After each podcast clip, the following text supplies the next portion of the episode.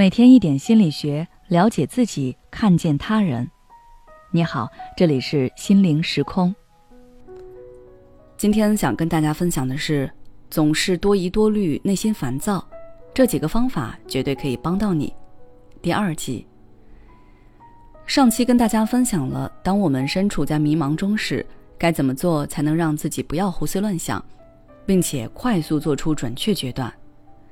今天接着来跟大家分享。如果你总是猜疑别人、否定自己，又该怎么去做？第一，猜疑别人时去做调查和检查。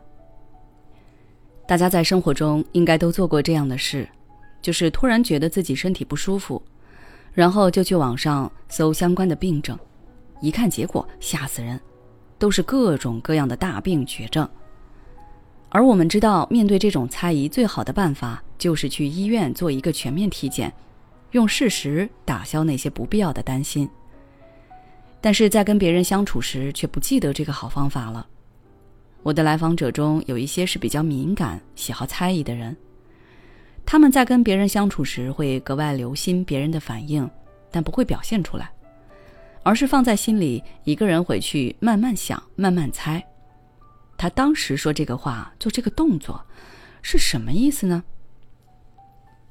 即便在咨询时也是这样，我就给他们提了一个建议，那就是有猜疑即可提出，我当场给出答案或解释。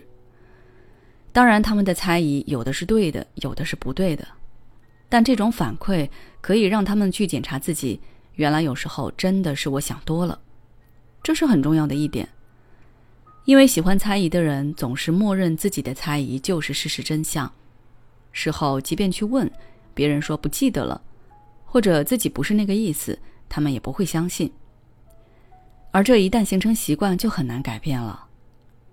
这需要一个过程，建议大家一开始最好找一个能够包容你的人去练习，平时也可以多去询问别人的感受和看法，然后再对比自己的，看看这其中有什么差别。这可以帮助你更好的了解事情全貌。而不是一味的沉浸在自己的猜疑之中。第二，否定自我时转换视角和人称。我经常说，自卑的人总是双标的，他们对别人很包容、很鼓励，但是对自己却很严厉、很苛刻。别人考了六十分，哇，他正好过线哎，真好。